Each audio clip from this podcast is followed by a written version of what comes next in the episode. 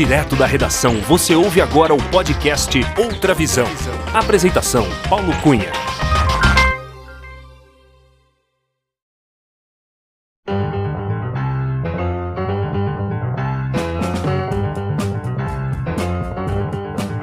Alô, alô, alô, olá! Seja muito bem-vinda, muito bem-vindo ao podcast Outra Visão. Eu sou Paulo Cunha, o Paulão, e falo da redação da Outra Visão em Belo Horizonte. Este é o episódio número 25 do podcast Outra Visão.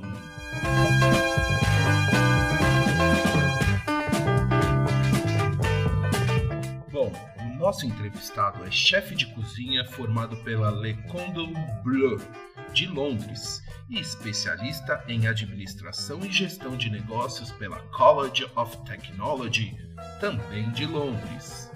O nosso entrevistado é natural da querida cidade de Piracicaba, no interior de São Paulo, mas já morou em diversas cidades no Brasil e no mundo, trabalhando no setor de hospitalidade e de alimentos e bebidas.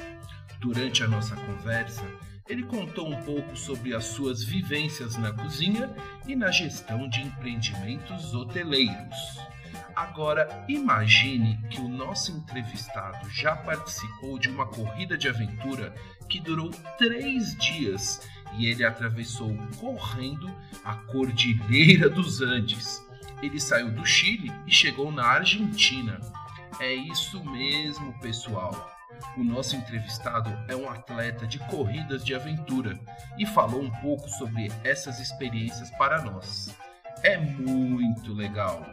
E é com muita alegria que fizemos uma conexão internacional entre Belo Horizonte e Toronto, no Canadá, para receber neste episódio do podcast Outra Visão Roberto Inglês de Souza, o Roberto Inglês, que eu sei tem muitas histórias para contar. Acompanhe a entrevista.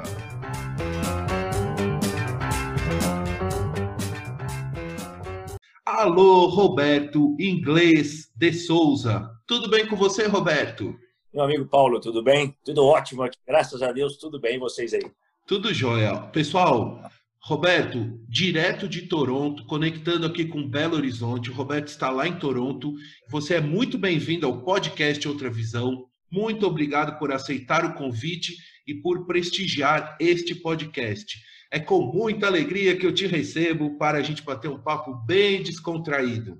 Roberto, eu quero começar nossa conversa literalmente entrando na cozinha, porque eu sei que é um território que você domina muito bem. Você é formado em cozinha francesa, né, pela Le Condor Bleu de Londres. Já trabalhou é, como chefe em diferentes restaurantes em Londres, no Brasil também.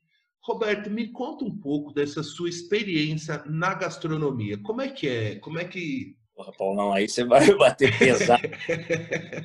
Porque. Ai, que como eu vou começar, cara? E não começou faz muito tempo, Paulo, é meio recente.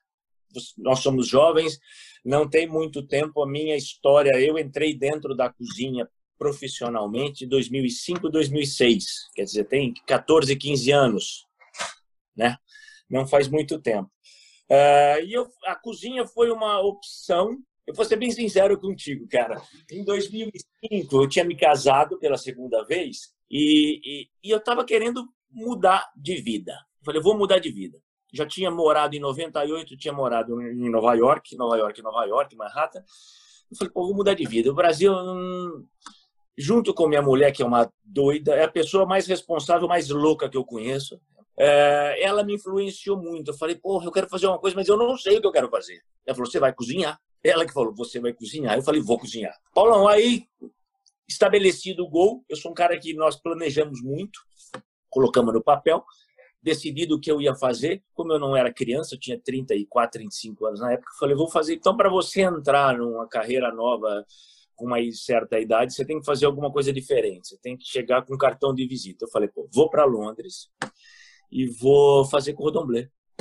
A opção foi Londres ao invés de Paris por um, um motivo só. Eu não falo francês, entendeu? Londres, eu como, como nós vivemos em Nova York, a gente arranhava um inglês legal na época. Então a opção foi Londres e lá eu comecei com um amigo de um irmão, de um amigo, do primo, me indicou para começar na cozinha. Comecei lavando prato, descascando camarão, foi tudo aí começou. Tá? Me preparei uhum. dois anos, me preparei dois anos trabalhando em alta gastronomia, não como sendo um, um, um, um, Gordon Ramsay, mas como sendo um lavador de prato e descascador de camarão, descascador de batata, para poder entrar na cordon bleu. Porque eu acreditei naquele momento que eu, você tem que ter base. Tudo que você vai fazer, você tem que saber a prática, né? E a idade nos mostra isso. Prática e educação e academia, eles têm que estar juntos, tem que estar junto. Mas aí foi para eu sou apaixonado pela francesa, pela cozinha francesa. A cozinha francesa, tecnicamente falando, ela é, ela é, é superior. Essa é minha, sou eu, eu que acho, o que penso. Né? E dentro da cozinha muita coisa aconteceu, muita coisa boa, muita coisa triste, muita mão queimada, muito dedo cortado, muita frustração, muita gritaria e muito amor, e muito amor, cara. Entendeu? E você, e lá em Londres, trabalhou em alguns restaurantes, né? Em alguns você até trabalhou durante um bom tempo, né? Como é que foi essa experiência é, trabalhando numa cozinha, no, no, no, caso lá em Londres?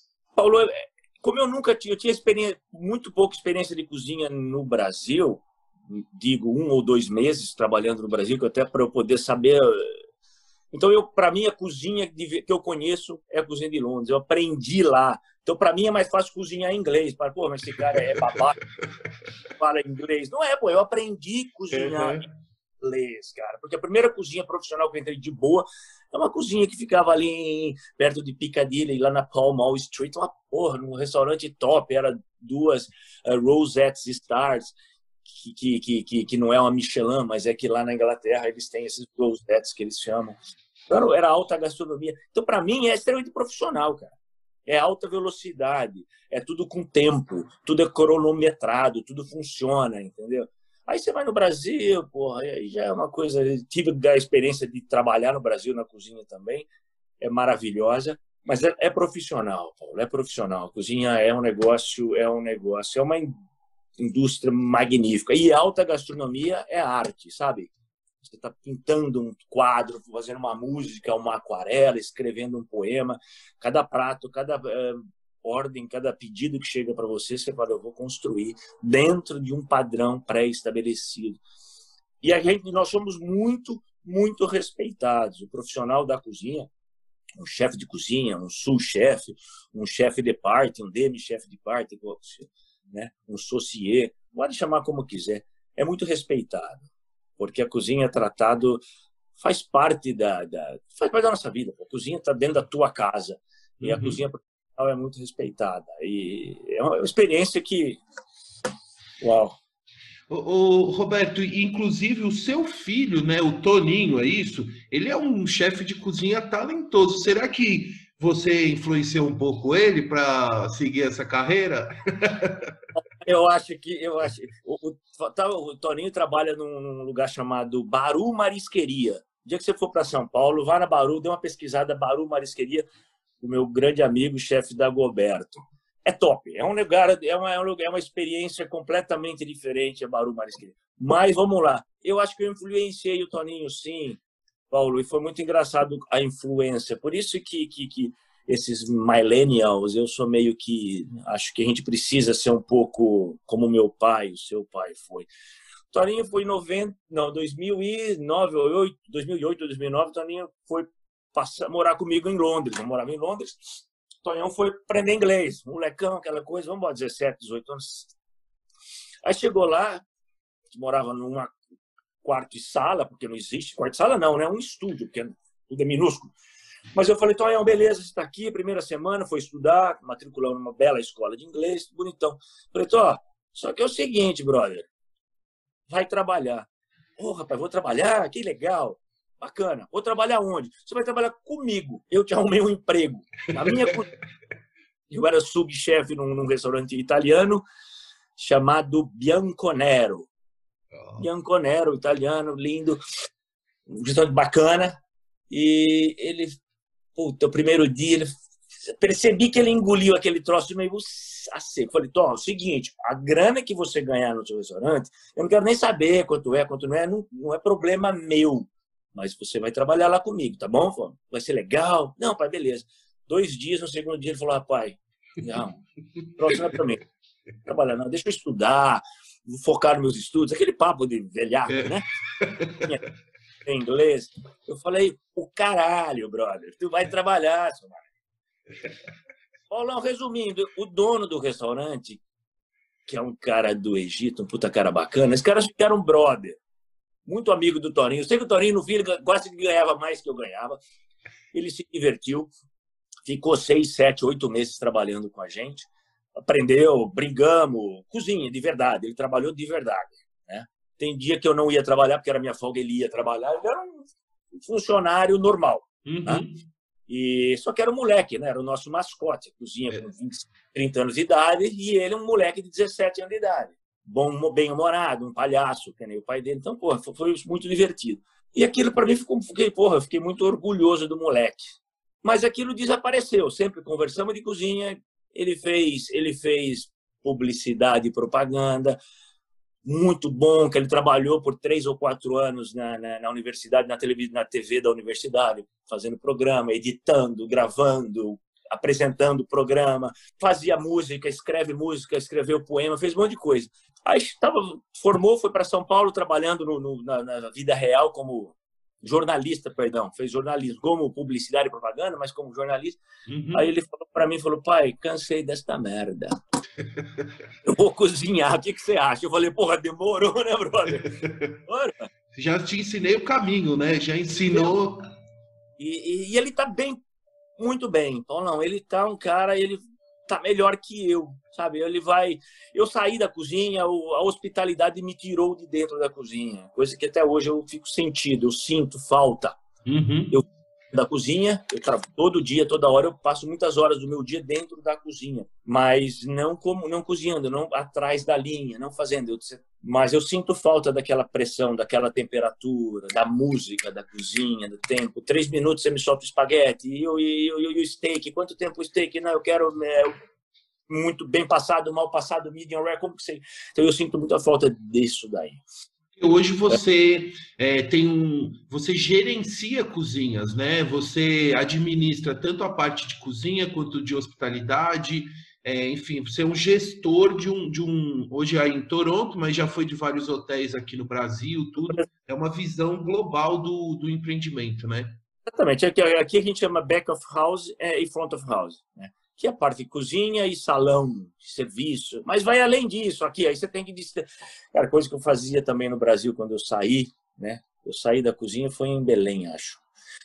É fazer marketing, é, a gente trabalha hoje para mim eu, eu, tento resumir tudo para simplificar a minha vida, então eu tenho que entregar uma receita e resultado para o meu investidor, coisa que eu tenho que entregar, resultado financeiro, e junto com o meu resultado financeiro, tenho que entregar uma bela review, uma review é, é, é no, ou TripAdvisor, ou Booking.com, ou Guia Michelin, não importa onde, eu tenho que estar acima de, tem que ser 90%. Né? Eu tenho que estar acima de 90% de reviews positivas do meu empreendimento. Então são essas duas. Isso quem me ensinou foi a Rede Atlântica. E eu aprendi lá dentro, cara. Então eu tenho que entregar essas essas duas coisas para o meu investidor, para o meu empreendimento, né? Que é resultado financeiro e qualidade, cara. E tá no jornal os caras falando bem da gente. Porra, vai no hotel, vai no hotel do, do Quality Pampulha, o serviço lá bacana, o restaurante é legal, você vai andar de bicicleta na Lagoa da Pampulha, os caras estão criando. Então, extrapolou do, um steak na chapa, né? Era fazer um belo filé rossini, saiu da, da, da panela minha vida e passou por um negócio que eu nunca imaginei, né? E você fez parte de algum momento disso. Exatamente. Ô Roberto, você que, morou. Que é muito gostoso. Você morou em várias cidades no Brasil e no exterior. Faz um retrospecto aí. Você falou que então morou em Nova York, Manhattan, é, London, é, Belém, Belo Horizonte. Você é de Piracicaba. Né? Como, como, é que é esse passaporte aí? Tá, tá, tem muitos carimbos aí? Bom, tem bastante andei muito, cara. E sempre, é muito engraçado, sempre com a, com a minha baixinha, com a minha mulher, cara. Ela é uma doida, cara. Fala o nome dela pra gente registrar. A Cíntia, doida, cara. Todos os lugares nós fomos juntos, cara. Estamos 24 anos, na, na, na, literalmente na estrada. Então, conta aí algumas cidades por onde vocês passaram, assim. Ah, cara, você quer que eu fale? Vamos eu... lá. Nós moramos em João Pinheiro, Minas Gerais, onde eu fui candidato a vice-prefeito em 2002 ou 2004.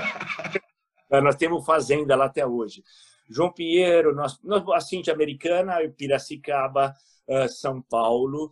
Aí, daí fomos para Nova York, Nova York, eu morando em João Pinheiro, a Cintia em Americana. Aí fomos para Londres, de Londres nós mudamos para um lugar chamado Sossua. Foi uma pequena temporada na República Dominicana. Minha mulher é apaixonada pelo Caribe, por praias, eu gosto do frio, então nós fomos passar uma temporada até para eu entender, ver se eu conseguia alguma coisa de, de vida, de emprego mesmo. Você, a partir do momento que você começa a viver no mundo, não tem, não tem barreira, não tem limite. Falou, pô, viver no Caribe deve ser legal, então vamos ter essa experiência. O mercado lá é complicado, né? para alta gastronomia, é, é, complicado. Então, nós de lá, de Sossua, na República Dominicana, nós fomos para Montevideo, no Uruguai. Maravilhoso a cidade para você viver, passar a vida, se aposentar em Montevideo. Mas mercado de trabalho, para mim, naquele momento, em 2009, 2010, estava complicado. Voltamos para o Brasil, 2010. Em julho de 2010, fui contratado para trabalhar em Belém do Pará. Fiquei um ano em Belém, fiquei, aí fui para Manaus pela Rede Atlântica. É, Belém do Pará eu era chefe executivo, em Manaus eu era gerente de AIB de um belo hotel que era parte do famoso do, do, do Tropical, do Hotel ah. Tropical lá de Manaus, que era um dos resorts, um que a Varig tinha hotel, fui gerente de alimentos e bebidas. Olha Fazia... só! De Manaus fui para Macaé, Rio de Janeiro. Do Rio fui para fui para Petrolina, Olha Pernambuco. Cara, que lugar maravilhoso. Rio São Francisco, comida maravilhosa, buchada de bode, bodódromo. De Petrolina, fui para Aracaju, Sergipe. E de Sergipe, já tinha, conhecia muito, fui de Sergipe, mudei para, de, Aracaju, mudei para Belo Horizonte. Belo Horizonte, vim para Toronto. É, andamos, cara, andamos, cara. E, e, e, nessas cidades você vivia durante quanto tempo, em média? Assim, um, dois anos em cada? Ou... O máximo foram 20 meses 20, 21 meses, não dois anos, que acho que foi Manaus, e Aracaju, seis, sete meses. BH, por, por exemplo, um ano e três, quatro meses. Mas é um ano e meio, né? Dois uhum. anos, entendeu? E, e, lá em Londres você ficou quanto tempo lá? Quanto tempo você viveu lá? Que lá foi um, um período três, mais. É, um pouquinho mais de três anos. Ah, é um bom tempo, Aí né? Cordon Bleu lá foi onde que eu, a minha vida mudou, né? Eu sempre fui filho minha profissão era ser filho, né? Minha família sempre teve uma família razoável, tinha uma vida, tem uma vida boa. E o negócio da minha família, dos meus pais, sempre foi mexer com fazenda, com pecuária de corte. Eu sempre ah. trabalhei, ajudava a tocar os negócios da minha família até os 35. Aí foi Londres esses três anos que eu mudei a minha vida. Lá em Londres eu criei, eu, fiz, eu construí uma coisa que chama currículo, que até então eu não tinha. Tinha um currículo assim, mas aí eu fiz pós-graduação em, Business Administration, fiz um BA lá, fiz cordon bleu, trabalhei. Lá em Londres que eu desmamei. O meu cordão umbilical foi cortado em 35 anos, cara. Ah, eu sou meio mas...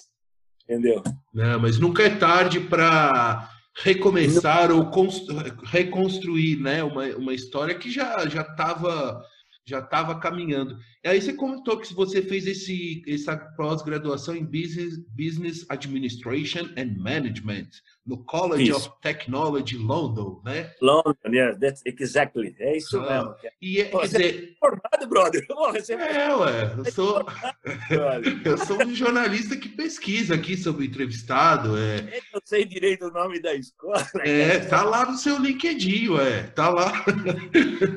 Ô, Roberto, gerencia meu LinkedIn, tá? Ela que gerencia, minha patroa. Então fala para a Cíntia que tá excelente, viu? Tá, tá as informações. Bom, pelo menos foi as que eu colhi aqui. Não, é... quer dizer, Londres foi um divisor de águas, de fato, né, na sua, na sua vida. Então, é uma, é uma cidade, é uma experiência que eu indico para qualquer ser humano. Vá a Londres, passe não uma semana, viva em Londres um mês, dois meses, seis anos, quanto você conseguir, mas vá a Londres, muda a vida. Londres mudou a minha vida para melhor, te abre, né? Você as boundaries não tem mais, o mundo passa a ser um, um grande campo de futebol. Ah, que legal. E na, na hotelaria, Roberto, você contou que você teve uma passagem longa é, na, na rede atlântica de hotéis, né? E então foi gerente de alimentos e bebidas, depois foi gerente geral de alguns hotéis da rede, né? Que você viveu em várias cidades. Me, me, me conta um pouquinho como é que é essa vivência na, no, na hotelaria. Quais os desafios de gerenciar um hotel, de gerenciar um departamento de alimentos e bebidas de um grande hotel, enfim. Só para os ouvintes terem uma visão assim de, qual, de como são os trabalhos de bastidores, assim, para entender que a gente chega lá no hotel, faz o check-in, entra no quarto, tudo, tudo relax, mas na verdade os bastidores para é. aquilo acontecer é, é, é a ponta do iceberg que você está vendo, né? O café da manhã, a cama, o, o seu, seu o travesseiro com a fronha, com cheiro ou sem cheiro, existe discussão. Tem gente que quer ou com essência na fronha, tem gente que prefere sem essência. Então, é só o comecinho. É, a gente, Paulo, a gente, eu não tinha a mínima ideia até o momento que eu entrei lá dentro. Então, você tem que negociar. Eu tenho vigilância sanitária. Eu nunca pensava nisso, né? Eu nunca pensei nisso, mas eu tenho vigilância sanitária. Tem vigilância sanitária de alimentos e bebidas e tem uma vigilância sanitária que eu não sabia, que é da parte da minha hotelaria.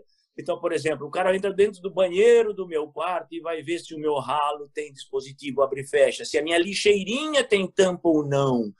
Então, nós somos vigiados, o hotel, principalmente quando você está à frente, você é o top 5, que essa Atlântica sempre nos não exigiu, mas sempre falou: eu quero você top 5 da sua cidade. O hotel tem que estar entre os cinco melhores da cidade, no Booking, na TripAdvisor, é, whatever, nos outros outros YouTube, não sei, whatever, que, que nos analisam e que, que, o, que o nosso cliente, o nosso hóspede, nos pontua. Você tem que ser top 5, buddy.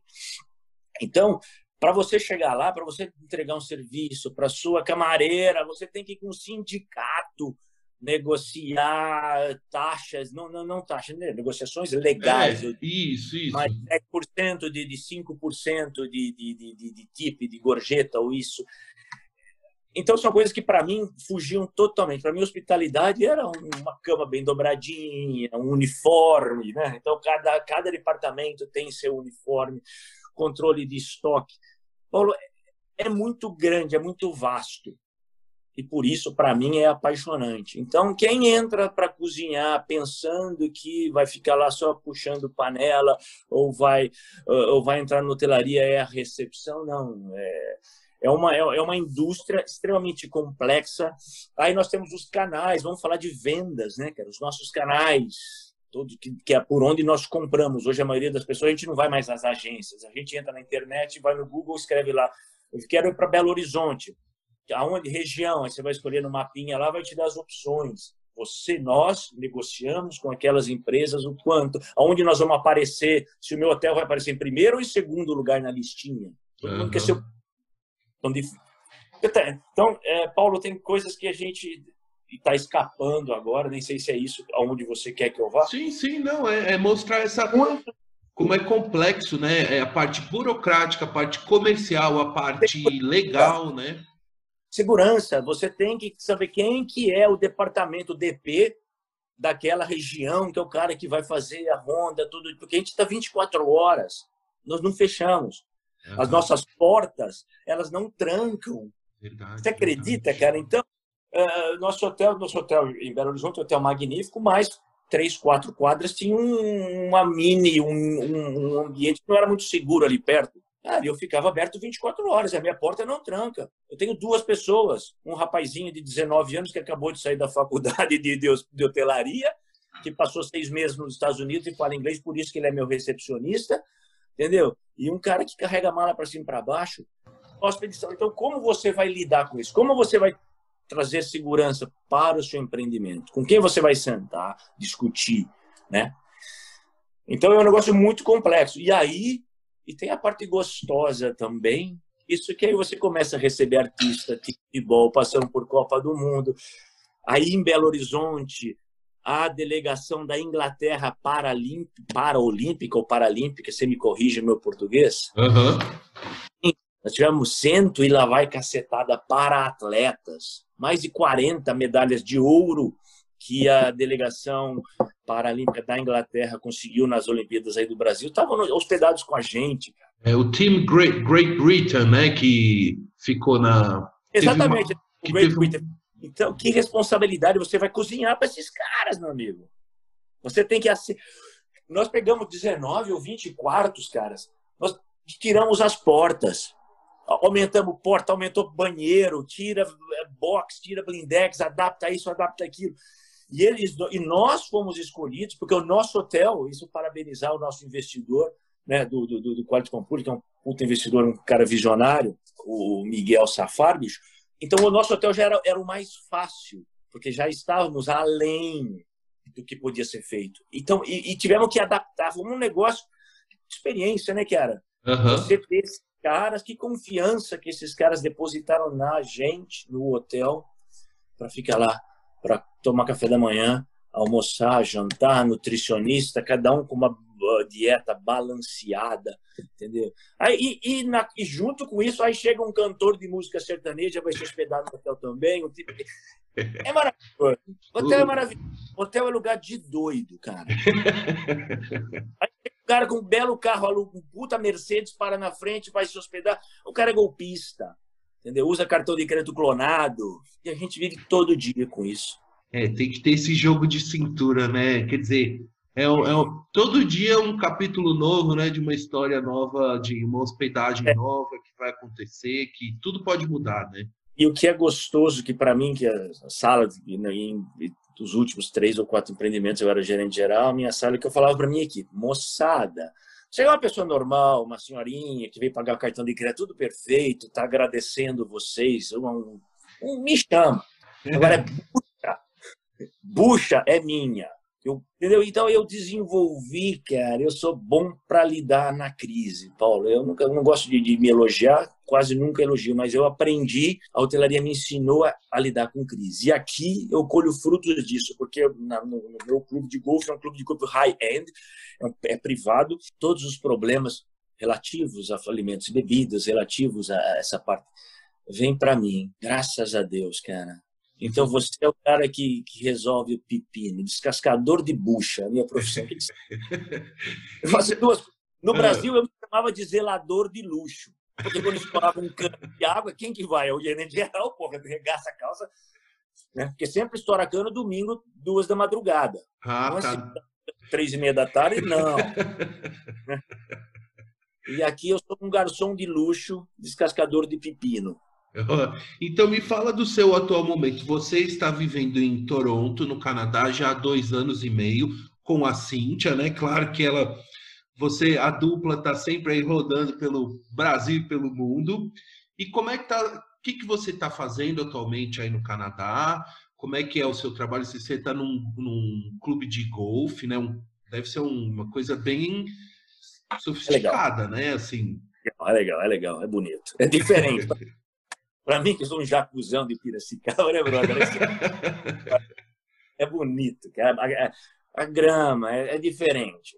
É diferente. Eu não conhecia. Eu nunca tive, nunca fui a um clube, a um campo de golfe na minha vida aí no Brasil. Ia quando eu ia para Disney, naqueles de, de, de, de, de, coisa carpete verde lá na Disney, aqueles mini golf, mini golfs. Mas eu nunca tive. Mas deixa eu só falar um negócio legal. A Cíntia, ela sempre fez, sempre foi apaixonada comércio exterior, é o que ela fez. Né? O momento que ela ficou fora, talvez que ela ficou fora do comércio exterior, foram um ano e meio que nós, o primeiro que nós ficamos em Londres, né? Que ela foi, como todo bom brasileiro que começando, ela foi ser babysitter, foi vendia ticket no cinema em Londres, né? Que, que legal. belos ela, um dos clientes dela era o o príncipe Henry, que, ou Harry, eu não sei o nome desses caras. Então ela vendia ticket de cinema pro cara, quer dizer, é outro nível de. Né? Oh, oh. E por o comércio exterior, e onde eu sempre estava, era em capitais, cidades eh, bastante desenvolvidas, então ela sempre conseguiu se encaixar, né? ela sempre conseguiu se encaixar. Então, hoje ela continua em Londres, ela quando nós saímos daí, ela fazia comércio exterior em todas as cidades que nós passamos, todas as cidades, com exceção de Aracaju, que ficamos só cinco meses. Em Belém, assim, a gente chegou a trabalhar no hotel, o Hotel da Poliana. Ai, como que é o nome do hotel? Não lembro aqui, mas assim, a gente chegou a trabalhar no uhum. hotel, é gerente aí. É, mas é, o único lugar que ela não trabalhou foi em Aracaju e em BH. O resto ela sempre trabalhou aqui, ela está trabalhando como, como ela, fez, ela veio aqui, fez faculdade aqui também, aqui no Canadá, e ela faz, faz a, a, a trabalha com comércio exterior. Ela está bem, graças a Deus. Ah, que legal. O povo Paulão é uma loucura.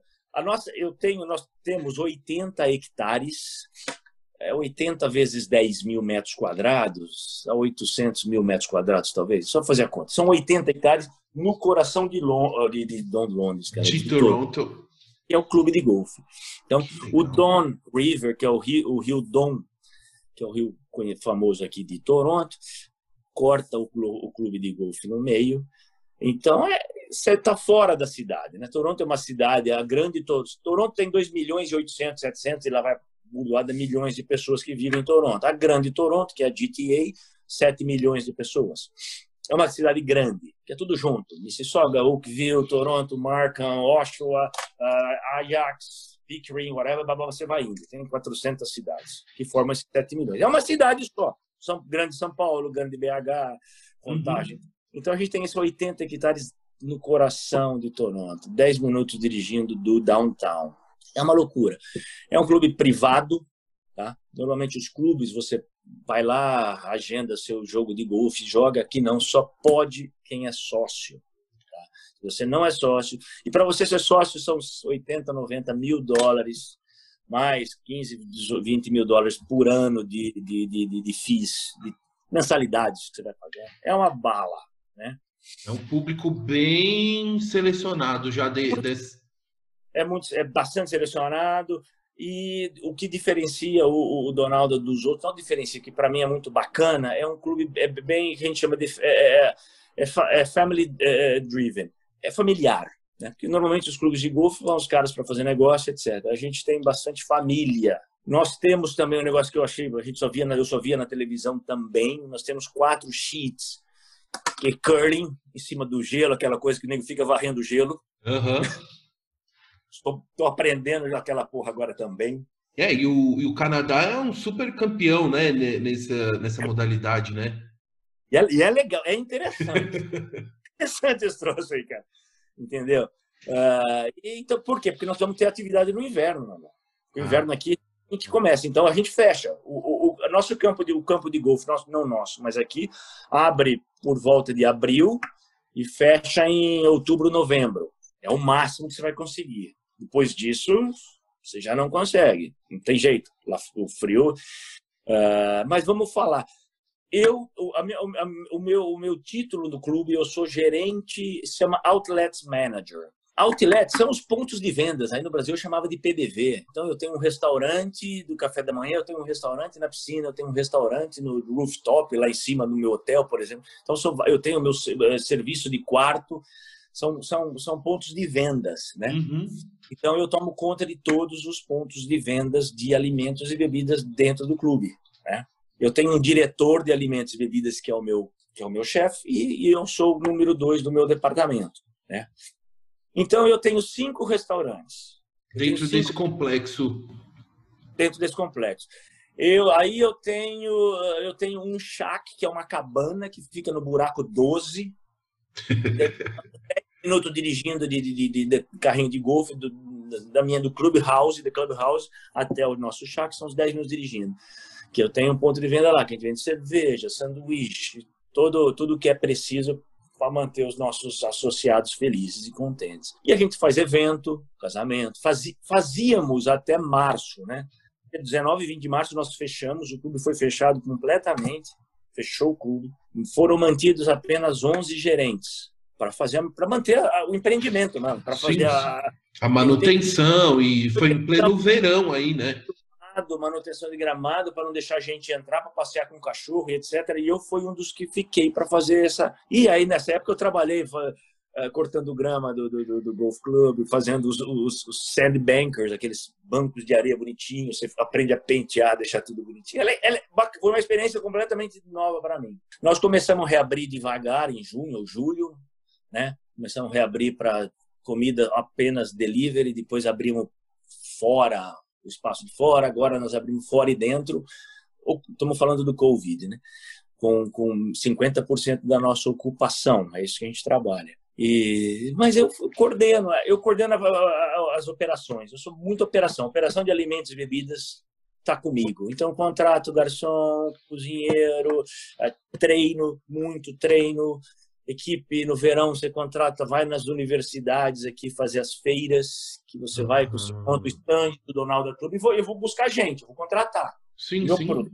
É, o, meu, o que eu vendo é serviço, eu vendo sorriso, né, cara? Eu vendo satisfação, né? A comida é só apenas uma ferramenta, né? O golfe está lá, mas o que eles querem é sair de lá satisfeito. Então eu tenho que buscar é, mão de obra qualificada e que queira aprender para entregar esse sorriso, entregar uma excelência de serviço. Roberto, eu quero te perguntar também sobre esse seu lado atleta. Boa. Eu sei que você já participou de várias maratonas, de várias Sim. corridas tal, mas tem uma corrida em especial que é a El Cruce Columbia, né? Que é uma das corridas de aventura mais espetaculares do mundo, né? Na é Cordilheira dos Andes. É. Já participou, né? Foi... Ela só perde, ela só perde para a volta da pra Lagoa da Pampulha, brother. Você sabe, eu morava pertinho da lagoa, meu hotel, hotel meu ficava, eu falo meu hotel, mas o hotel ficava ali encostado, ali na Antônio Carlos, pertinho da lagoa, eu morava ali, eu ia todo dia naquela lagoa, eu apaixonado, fiz a volta da lagoa. Eu só amo essa lagoa, nossa, aquilo é maravilhoso. Eu terminei a minha preparação para a prova do El Cruz aí na lagoa, eu ia correr fazer preparação. Como chama aquele lugar lá? É dos ingleses, lá que tem uns morros que, gente, que os caras pulam de, de, de, de, asa delta. Lá no, na Serra da Moeda, Serra da Moeda. Moeda, tem uns lugares bacanas lá. Eu ia Isso. Na Lagoa dos Ingleses, né? Tem a. Acho a Lagoa dos Ingleses, você vê a Lagoa dos Ingleses, etc. Isso. Eu ia muito lá treinar porque era, era um, um, um campo, um terreno parecido que eu ia pô, uhum. fazer os faz a travessia. Saí do Chile, a prova começou, o Cruz foi em janeiro ou, fe, ou janeiro, fevereiro de 2017. Sai do Chile e termina na Argentina. Terminou no, no, no Cerro Catedral, Bariloche, outro lugar magnífico. Então você faz a travessia dos anos. Explica então, então como, como, é que é essa prova? Você sai, sai correndo? O que, que é uma equipe? É não, individual? Não. Como é que. Eu, é individual, eu fiz individual, são 100 quilômetros, três dias 100 quilômetros. Uh, você, toda a parte de logística, que comida e, e lugar que você vai dormir, eles fornecem, a Columbia, a empresa organizadora, fornece para você. Entendeu? Que você fica acampado, é, é, é, muito na beira dos lagos, é, é, é, é magnífico, cara. É um troço magnífico. Mas vamos lá, são três, três, três etapas, três dias, né? Na sequência, você começa, faz. É, primeiro dia você faz 30, não tem. Você vai fechar 100 km, 32 no dia, 35 no outro, 29 no outro. E dependendo do clima também, tem lugar que você consegue subir, tem lugar que você não consegue, então a prova pode mudar, ah. pode alterar, então, é, porque tem um deslizamento. A gente sabe que, que lá em cima as coisas são mais instáveis, né?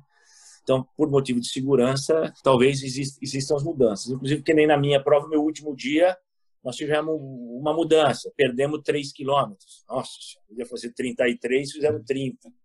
Nossa. Mas, é, Paulo, você vai, eh, a prova começa, uh, fica, obviamente, eu fiquei no hotel, no dia marcado, você chega um dia antes para você pegar, ou dois dias antes, para você pegar todo o seu o kit, a mochila, o que você vai fazer, as regras, né? Tem regras, você não pode carregar mais de. Ou você tem que levar, tem coisas que são obrigatórias que você tem que carregar na, na, na sua na mochila. Você tem que levar uma, é, um fleece, umas camisas disso, aquelas coisas de, de, de frio prateado, que se você estiver morrendo, você, se, pelo menos você morre sem morrer de frio, você morre quentinho. Ah, você uh, morre de outra coisa, não de frio, né?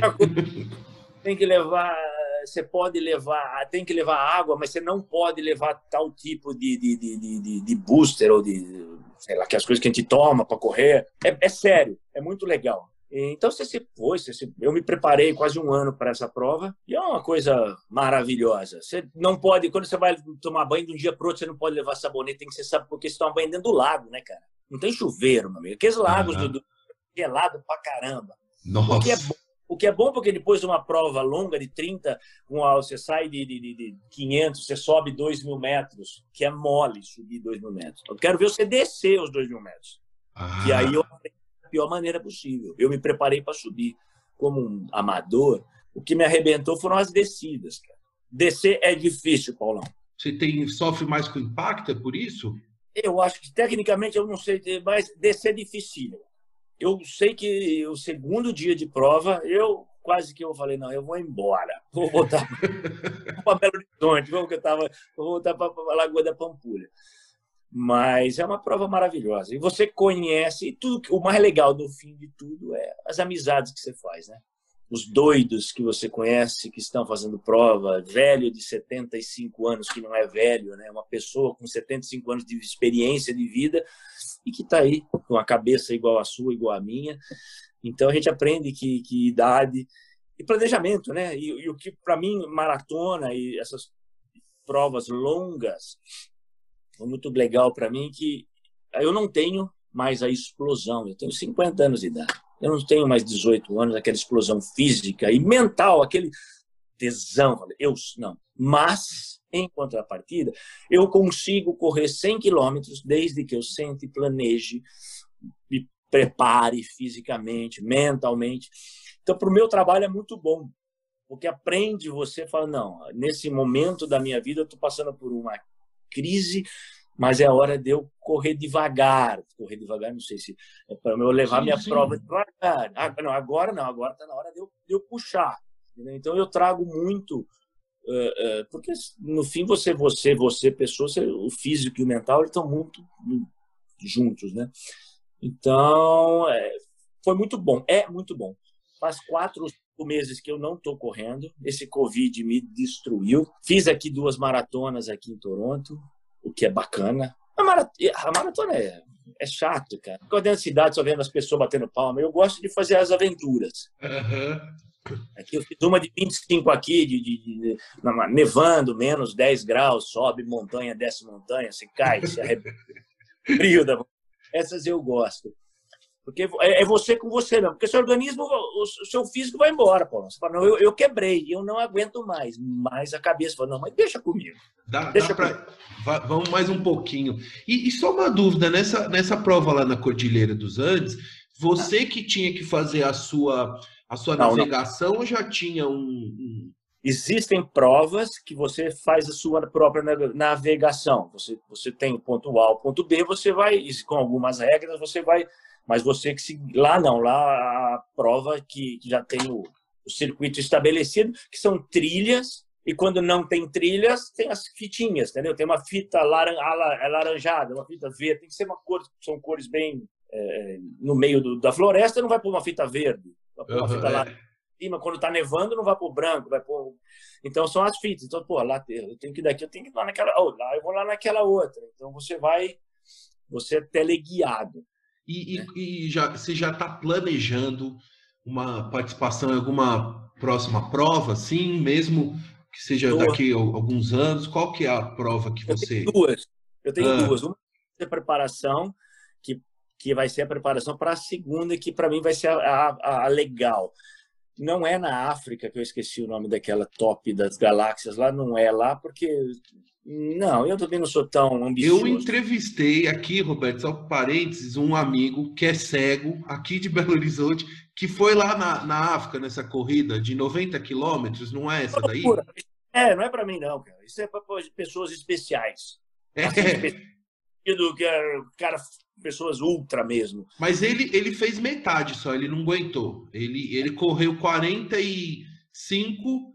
Só para o cara chegar na linha de, de, de largada, tô falando alguma experiência.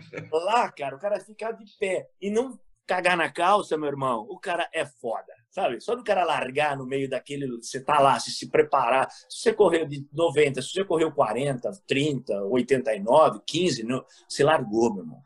É foda, eu, tô arrepiado. É, um, é, é uma sensação Cara, talvez esses atletas de grande, talvez acho que isso que vicia o cara, essa adrenalina ou essa endorfina, não sei que nome que a gente vai dar para esse troço aí. É isso que vicia, né, cara? Essa, essa sensação. Mas eu quero fazer o Ushuaia, tá? Fazer 50k no Ushuaia. E aí eu quero fazer 100k no Mont Blanc, na França. Olha. Aí, esse é meu, meu, é meu gol. Esse é o meu gol. Quero fazer o Ushuaia. O Ushuaia acho que eu consigo fazer o ano que vem. Desculpa, no final do ano que vem, né? setembro, quando tiver o Ushuaia. E aí, mais um ano, eu quero fazer Mont Blanc. E Mont Blanc normalmente é no verão ou no inverno? Verão. É, é uma delícia, né? Porque é frio. frio. É do jeito que você gosta, é do jeito que você gosta. Muita subida, muita. É. Muito. É porque no inverno, no inverno mesmo, a gente não consegue, você não vai conseguir, né? Porque a neve vai estar. Tá, você tem 10, 15, 20 centímetros de neve, você não consegue andar, né? Aí já é um outro tipo de prova no inverno, inverno mesmo. E nessa prova que eu fiz aqui era, não lembro se era outono ou primavera, mas estava nevando, estava menos 10 graus, entendeu? Então, ah, você não, no inverno não, tem como você correr no inverno. Acho. É, é inviável.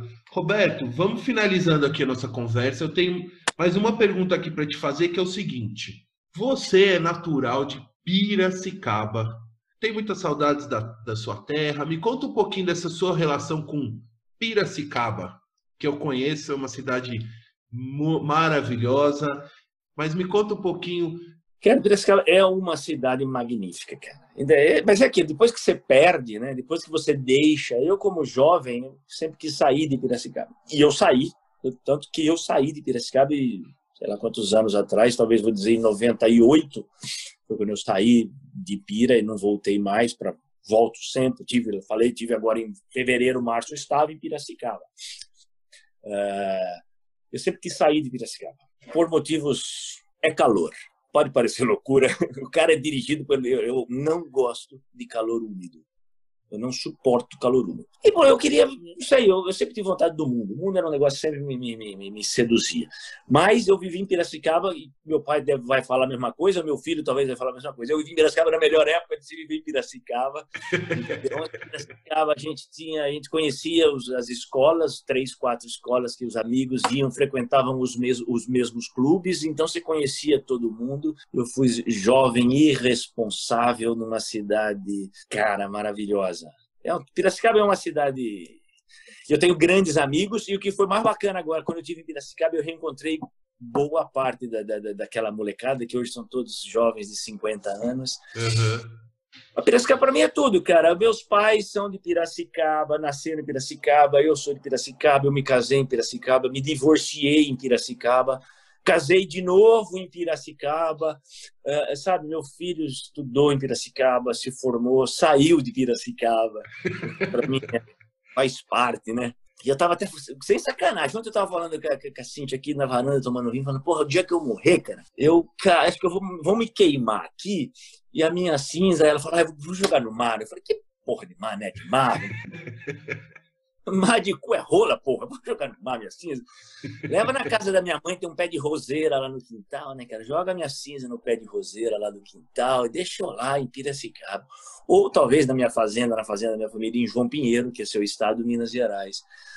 Então, Paulão, eu, Piracicaba é um negócio, mas é, é, é, quanto mais eu tô bem, tô longe, tô mais menos tenho probabilidade de voltar, né? Uhum, uhum. Mais me apego, mas eu quero terminar aí, né? Na minha, onde eu, onde eu cresci, onde eu fui criança, onde eu, ah, onde me, pô, cara, porque e, e, e, talvez é o mais importante, a gente só consegue ter o sucesso, não sei se eu tenho sucesso, mas a gente só consegue ter sucesso se a gente tiver uma base, cara. E a base é a nossa família, é o nosso pai que educando, não a escola, né? A escola ensina matemática, geografia. Meu pai falando isso é certo, isso é errado, come com a boca fechada, pega o garfo com a faca, tira o dedo, põe o guardanapo no colo. Essas coisas uhum. que a gente aprende. E os amigos que nós crescemos durante a, a juventude, 8, 10, 12, 14, 15, 16 anos de idade, indo na casa dos amigos, e os pais dos amigos, Roberto, põe o guardanapo no colo, como assim, fecha a asa, Tomar o. É, come, depois você vai beber. Então, tudo isso são coisas que eu falo, pô, Roberto, mas tem nada a ver. Paulo, isso faz uma diferença na minha vida profissional. Na hora que eu sento numa mesa para discutir, para negociar o meu contrato de trabalho ou para negociar com o meu fornecedor, a diferença é que faz tudo aquilo que eu aprendi lá em Piracicaba, cara, sabe? Isso, porra, eu fecho o olho e falo, porra, isso aqui eu lembro do dia que eu aprendi isso, eu vou usar essa técnica que eu aprendi lá na casa de fulano. Então, cara. Os valores, né? Os valores, as. Cara, eu sou aquilo, sabe? Eu sou aquilo. Eu sou, eu sou o que, que, que eu aprendi dos meus 10 aos meus 18 anos. Com os meus amigos, nas, na casa dos meus pais, dos tios que a gente chama, oh, tia, tio, aquela. Uhum. Eu sou aquele, entendeu? Tudo que eu a música que eu aprendi a gostar, a comida. Comida não, né? Comida eu depravei. Comida eu prostituta. Eu como tudo e faço e obrigo as pessoas a comer de tudo. É engraçado que eu faço isso no meu restaurante. Eu tenho, ah, mas eu não gosto disso. Eu falo, eu vou trazer para você, sorry, eu trago um prato com aquilo, experimenta. Você não vai gostar. É. Experimenta. Na outra vez, experimenta de novo. Na terceira vez, fala, pô, sabe que esse troço aqui não é? É, uhum. É se abrir para o novo e evoluir, né, a, o paladar, né? E a gente desenvolve. Mas eu consegui, para mim, para mim, tudo isso, consegui essa, ser esse cara meio que eclético, veio de Piracicaba. Eita, nós. Roberto, queria finalizar nossa conversa. Primeiro, agradecendo muito pela sua gentileza, pelo carinho que você contou sobre a sua história, que é muito legal. Fiquei muito feliz que você aceitou o convite e muito feliz em fazer essa conexão é, Belo Horizonte, Toronto, enfim, foi muito legal. Gostaria que você deixasse um recado final, uma mensagem, um pensamento aqui para os nossos ouvintes. Mas antes eu também gostaria de agradecer a todos os ouvintes que nos acompanharam até aqui, a família Inglês de Souza, que com certeza vai ouvir este podcast. Um abraço para todo o pessoal lá em Piracicaba, em Toronto também, né, em Londres. Enfim, gostaria de agradecer muito a todos. E Roberto, por favor, deixe uma mensagem final. Que era a mensagem final. Eu acho que a gente precisa conversar mais, né? Eu acho que nos últimos anos nós, nós perdemos a habilidade de discordar. Nós discordamos e brigamos e bloqueamos, né? Eu acho que está no momento. Vamos dar um passo para trás. Vamos continuar usando, tendo essas informações que nós temos. Temos muita informação, mas também temos muito mais desinformação do que informação através dessas ferramentas que nós estamos usando agora né? Que, que essa só, só conseguimos estar junto, Paulo, conversando por causa dessas ferramentas, né? Internet seria a mãe de tudo isso, né? E todas as outras ferramentas de mídias sociais, etc. Vamos continuar usando as informações e as desinformações faz parte, faz parte também. Mas vamos conversar mais, vamos discordar com de uma forma saudável, Paulo, eu acho que a sua camisa vermelha é maravilhosa. Roberto, a sua camisa verde é mais bonita que a minha camisa vermelha. Ah, Paulo, pode ser, mas o detalhe da sua camisa vermelha. E no final, nós vamos chegar à conclusão que a sua camisa vermelha é bonita e é tão bonita quanto a minha camisa verde. Ou não, ou eu vou acabar minha entrevista com a sua camisa vermelha e você com a minha verde. Mas o mais importante é que a nossa amizade, o poder do ser humano, de um, juntos, criarem uma solução para aquilo que parecia totalmente insolucionável, a gente consegue fazer junto, discordando, eh, abrindo mão, compromising, como os caras gostam de fazer, abrindo mão de algumas, eh, mas nunca bloqueando. Nunca eu vou bloquear o Paulo porque ele gostou mais da camisa verde do que a vermelha. Não. Não bloqueio o Paulo. Paulo, tua opinião é isso aí, cara. Respeito, estamos juntos. Então, acho que é por aí, cara. Vamos, vamos, vamos conversar mais. Vamos continuar discordando, mas por saúde. Vamos respeitar. Humildade, né, cara? E ser menos teleguiados. Sejamos, sejamos menos teleguiados. E ler, ah. ler livro. Ah, legal, Roberto. Então, pessoal, com essa mensagem final do Roberto, sem polarização, né, Roberto? É isso aí vamos é, nos abrir, ouvir, respeitar as opiniões e, e, enfim, e compartilhar as ideias, né? E não precisar ter razão sobre tudo, né? Porque a gente não precisa ter razão de tudo, mas a gente precisa ouvir. É, com essa mensagem, sem polarização, do meu amigo Roberto Inglês de Souza. Uma boa, uma boa tarde, bom dia, boa noite, quem estiver ouvindo aqui o podcast. Tchau, pessoal. Tchau, Roberto. Beijo, beijo.